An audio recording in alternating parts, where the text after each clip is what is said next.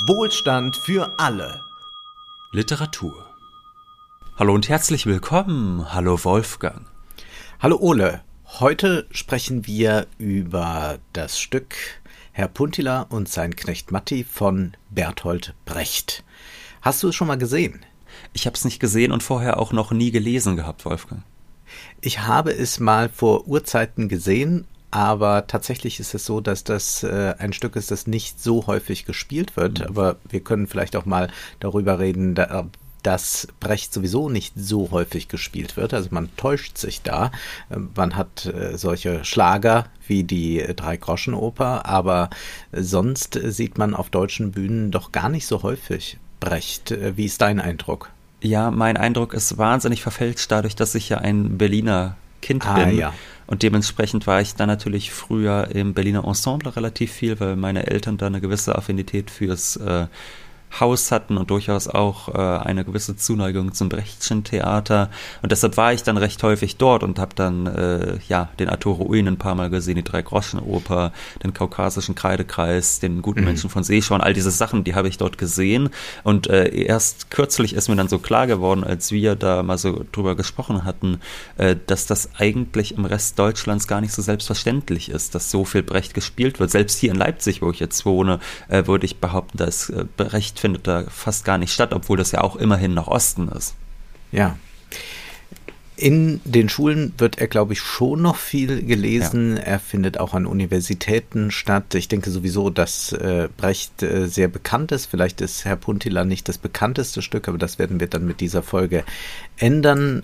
1948 wurde es uraufgeführt in Zürich, aber es ist einige Jahre vorher, 1940, entstanden und zwar in Finnland. Brecht ist ja 33 gleich im Januar ins Exil gegangen, äh, irrte durch verschiedene europäische Länder und war dann eine Zeit lang in Finnland bei der Geschäftsfrau und Schriftstellerin Hella Vulioki und sie hat erfolgreich äh, Prosa geschrieben und auch äh, Stücke.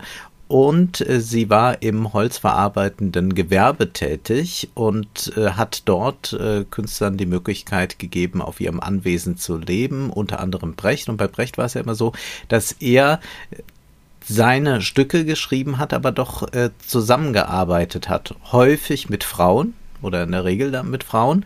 Und so war es auch hier. Hella Wulioki hatte eine interessante Geschichteauflage. Sie hat unglaublich viel an Brecht so erzählt, was sie erlebt hat. Und äh, da gab es den äh, Vetter ihres ehemaligen Mannes, Rope Juntula.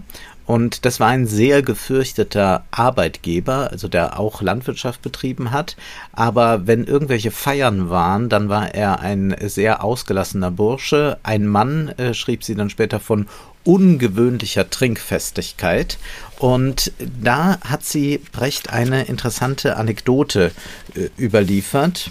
An jenem Juliabend vor dem Geburtstag saßen die Gäste im Salon des Gutshauses noch angeregt beisammen, bis die Schwägerin mit dem Abräumen des eigentlich äh, streng äh, prohibitionierten Alkohols das Zeichen zum Schlafengehen gab.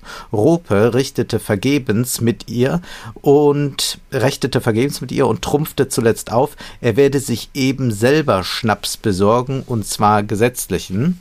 Und so stieg er ins Auto, äh, besorgte äh, sich Schnaps und so kam es, dass äh, er nach Hause kam, die gute Gesellschaft aber noch schlief und so landete er zunächst in der Küche, wo der Arbeitstag gerade begann. Und dort saß er nun, trank Kaffee und Schnaps und verteilte 100 Markscheine an die Chauffeure, schäkerte mit den Mägden und erzählte einer wachsenden Menge immer von neuem seine Abenteuer, wie er die Leute aus dem Haus geklopft habe, um sie nach dem Tierarzt zu fragen, wie sie ihn zur Schwarzhändlerin Emma gewiesen hätten, er aber nur gesetzlichen wollte, wie er dem äh, Veterinär klar machte, seine Kühe hätten Scharlach und der lachend verstand. Also Anekdoten erzählte er äh, von dieser Begebenheit, wie er sich dann noch Schnaps besorgt hat, die dann später von Brecht in dieses Stück aufgenommen werden. Aber jetzt haben wir etwas zur Entstehungsgeschichte gesagt. Sag uns, worum geht's da eigentlich? Ja, und die übrigens auch schon äh, vorher aufgenommen wurden, denn seine finnische Gastgeberin, die du schon erwähnt hast, sie hat selbst einmal äh, ein Drama verfasst gehabt, äh, das ja. Brecht dann wiederum äh, als Ausgangspunkt genommen hat. Und äh, später war es dann so, dass in Ausgaben äh, dieser Dramen immer die jeweils andere Person als Co-Autor genannt werden musste, etc. Also da gab es dann eine gewisse Arbeitsbeziehung auch. Ich möchte mhm. noch einmal als Quälgeist auftreten, Wolfgang, als kleinen Faktenchecker, denn in meiner Ausgabe steht, Brecht sei am 28. Februar 33 erst geflohen und nicht im Januar, wie du gesagt hast. Aber das nur am Rande. Ja. Ah, ja. okay. Ja, nach dem äh, Reichstagsbrand. Ähm, was haben wir hier für ein Drama? Wir haben hier ein Drama, das äh, sich in relativ wenigen Szenen abspielt und das uns den äh, Gutsbesitzer, den Herrn Puntila, zeigt. Er ist eigentlich ein rücksichtsloser Ausbeuter, wenn er nüchtern ist zumindest. Wenn er jedoch trinkt, dann wird er zum Menschenfreund. Dann erkundigt er sich bei seinen Bediensteten und sagt, ja, erzählt mir doch mal von eurem Leben, das interessiert mich wahnsinnig. Da ist es dann auch so, dass er ehemaligen Arbeitern, denen er eigentlich schon gekündigt hatte, weil sie ihm äh, zu sehr der kommunistischen Umtriebe verdächtig waren, dass er die dann doch wieder einstellt und ihnen am besten gleich noch ein bisschen Geld hinterherwirft. Und das heißt, wir haben hier eine Person, die tagsüber bei Nüchternheit sehr, sehr grausam ist, auf den eigenen Vorteil bedacht ist und die Leute ausbeutet. Also jetzt nicht ein klassischer Kapitalist, sondern ein Grundeigentümer, aber der Eigennutz, der wird hier dennoch sehr, sehr groß geschrieben. Und wenn er jedoch trinkt, dann wird er zum Menschenfreund. Und da macht er die verrücktesten Dinge. Zum Beispiel, dass er mehrere Frauen einlädt, auf sein Gut zu kommen und ihn dort zu heiraten. Oder dass er seinem Chauffeur Matti die Hand seiner Tochter verspricht, obwohl die ja eigentlich einem Diplomaten versprochen ist. Und wir haben jetzt also mit einer Person zu tun, wie wir das bei Brecht häufiger sehen, die gewissermaßen zweigeteilt ist. So ein bisschen wie mit Shen Te und Suita beim guten Menschen von Seeshoan. Ja. Äh, mal der gute, mal der schlechte Mensch. So ist es auch hier. Mal der äh, grausame Gutsherr und mal der Menschenfreund. Und ich glaube, viel mehr sollte ich da jetzt gar nicht zu erzählen, oder? Weil wir da ja im Laufe der äh, Folge noch mehr erklären werden. Sicherlich. Und wir haben es hier nicht mit einem Lehrstück zu tun. Und mhm. dennoch hält ja Brecht eine Lehre für uns bereit. Aber was ist das eigentlich für eine Art äh, Stück? Es ist ein Volksstück, das er hier geschrieben hat. Und es äh, gibt ja Volksstücke schon sehr, sehr lang. Und äh, man kennt äh, das äh, Wiener Volkstheater, man kennt Stücke von Ferdinand Raimund vielleicht oder Johannes Treuer aus dem 19. Jahrhundert. Und diese Volksstücke haben immer auch Gesellschaftskritik, äh, immer vielleicht auch etwas Ordinäres, Vulgäres mit drin. Äh, sie richten sich an das Volk. Äh, sie machen sich also nicht über das Volk in dem Sinne lustig, sondern eher über die etwas höher gestellten. Und dann entsteht aber mit äh, diesem Volksstück Hype, den es da auch im 19. Jahrhundert gibt, ja das soziale Drama. Das heißt also, aus dem bürgerlichen Drama erwächst das soziale Drama und das beschäftigt sich, wie der Titel schon sagt, also mit der sozialen Situation. Und dann gibt es solche Hybride von Karl Zuckmeier oder auch Marie-Louise Fleißer, bei denen man sagen kann, das sind soziale Dramen und Volksstücke zugleich. Äh, oder Ödin von Horvath, der dann in der Bundesrepublik immer als der Antipode von Brecht gesehen wurde, also der, der noch richtige Menschen bilden kann, der nicht nur äh, die Funktionalitäten auf die Bühne stellt. Er hat ja auch Kapitalismuskritik geübt mit Kasimir und Caroline zum Beispiel und macht dies mit den Mitteln des Volkstheaters oder später ist es dann Franz Xaver Krötz. Und was wir hier bei Brecht erleben, ist, dass er auch sich in diese äh, Volksstücktradition stellt, zugleich aber ja seine grundsätzliche Auffassung von Theater, was das Theater zu leisten hat, nicht gänzlich äh, von sich weist, sondern er versucht jetzt das eigentlich lebhafter zu gestalten. Ja, es hat einen didaktischen Charakter dadurch, äh, durchaus. Du hast es gesagt, am Ende hält er doch noch uns eine kleine Moral bereit. Auch wenn es nicht ganz so explizit ist wie jetzt zum Beispiel beim guten Menschen von Seeschuan. Ich finde, eigentlich kann man auf eine gewisse Weise den Vergleich mit der Drei-Groschen-Oper ziehen, auch wenn es äh, also es ist in vielerlei Hinsicht sehr anders als die Drei-Groschen-Oper, aber was äh, doch eine Gemeinsamkeit ist, ist, dass wir hier Stücke haben, die keine so recht systematische Kapitalismuskritik haben. Also die immer wieder die Klassengegensätze, die Armut, all diese Dinge berühren und auch auf eine komische Art und Weise dann in Szene setzen und mitunter öffnet das vielleicht einem auch mal die Augen.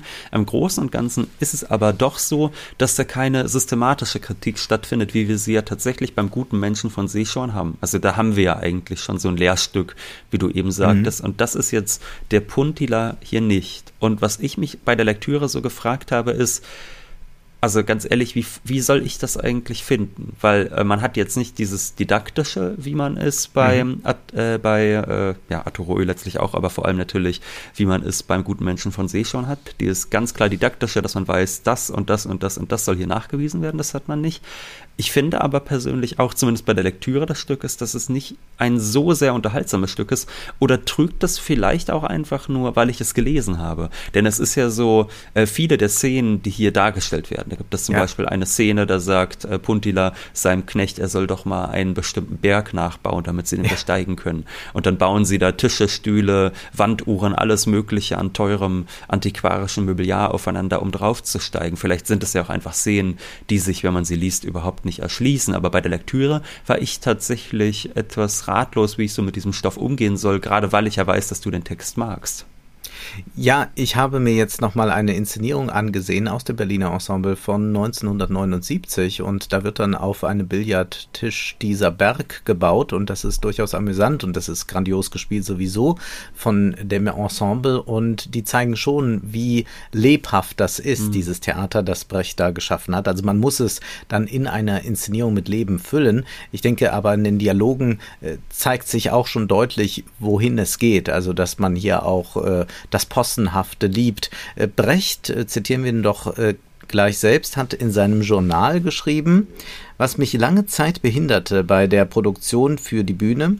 Ich war willens, eine Parabel zu erzählen zur allgemeinen Belehrung, aber nicht Leben zu imitieren, wie es sich widerspruchsvoll aufwirft oder gar die Empfindungen zu erregen und damit die erschlafften Gemüter zu massieren. Man kann aber die Erheiterung anderer sehr gut auch eines nüchternen Mannes Geschäft sein und auch aus dem wirren und mit vollen Schaufelstich gehobenen Stück Leben holt äh, der Weise genug heraus. Aber diese Weisheit ist eine andere, sie wird in anderer Haltung erzeugt. Der Erzähler gibt seine Würde sozusagen immerfort auf, das heißt seine persönliche, nicht seine Standeswürde, indem sein Auge rollt, sein Puls fliegt und seine Hände zittern vor Gier des Austeilens und beim falschen Mischen.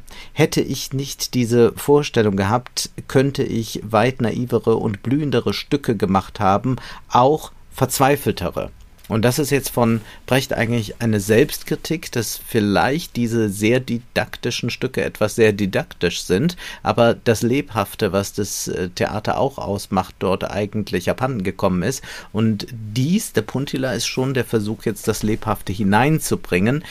Sicherlich sind wir da, wenn wir jetzt vom vollen Leben auf der Bühne sprechen, nicht bei Ödin von Horvath angelangt, mhm. aber gerade so wie die sich gegenseitig titulieren, äh, wie dort irgendwelche Witze über das Aussehen der anderen gemacht werden. Solche Dinge äh, sind typisch für das Volkstheater, äh, denn Komödie macht sich auch immer am Äußeren fest und sind aber auch typisch dafür, dass man Menschen auf die Bühne bringen will, die halt auch mal so daherreden, äh, die nicht die ganze Zeit einem Prinzip der Didaktik unterworfen sind.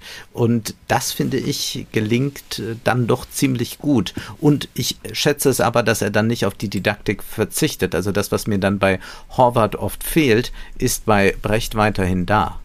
Das war nur der Teaser. Im weiteren Verlauf der einstündigen Folge erklären wir, wie Bertolt Brecht den modernen Arbeitsmarkt mit seinen Personalern darstellt und ob sich auf Herrn Puntilas Hof der neue Geist des Kapitalismus wiederfindet, der den Klassenkampf durch scheinbare Partizipation so viel schwieriger macht. Außerdem besprechen wir ausführlich, was Brechts Theater ausmacht und welche Veränderungen wir gegenüber bekannten Stücken wie der Dreigroschenoper ausmachen. Die ganze Folge findet ihr bei Steady und Patreon. Vielen Dank für eure Unterstützung.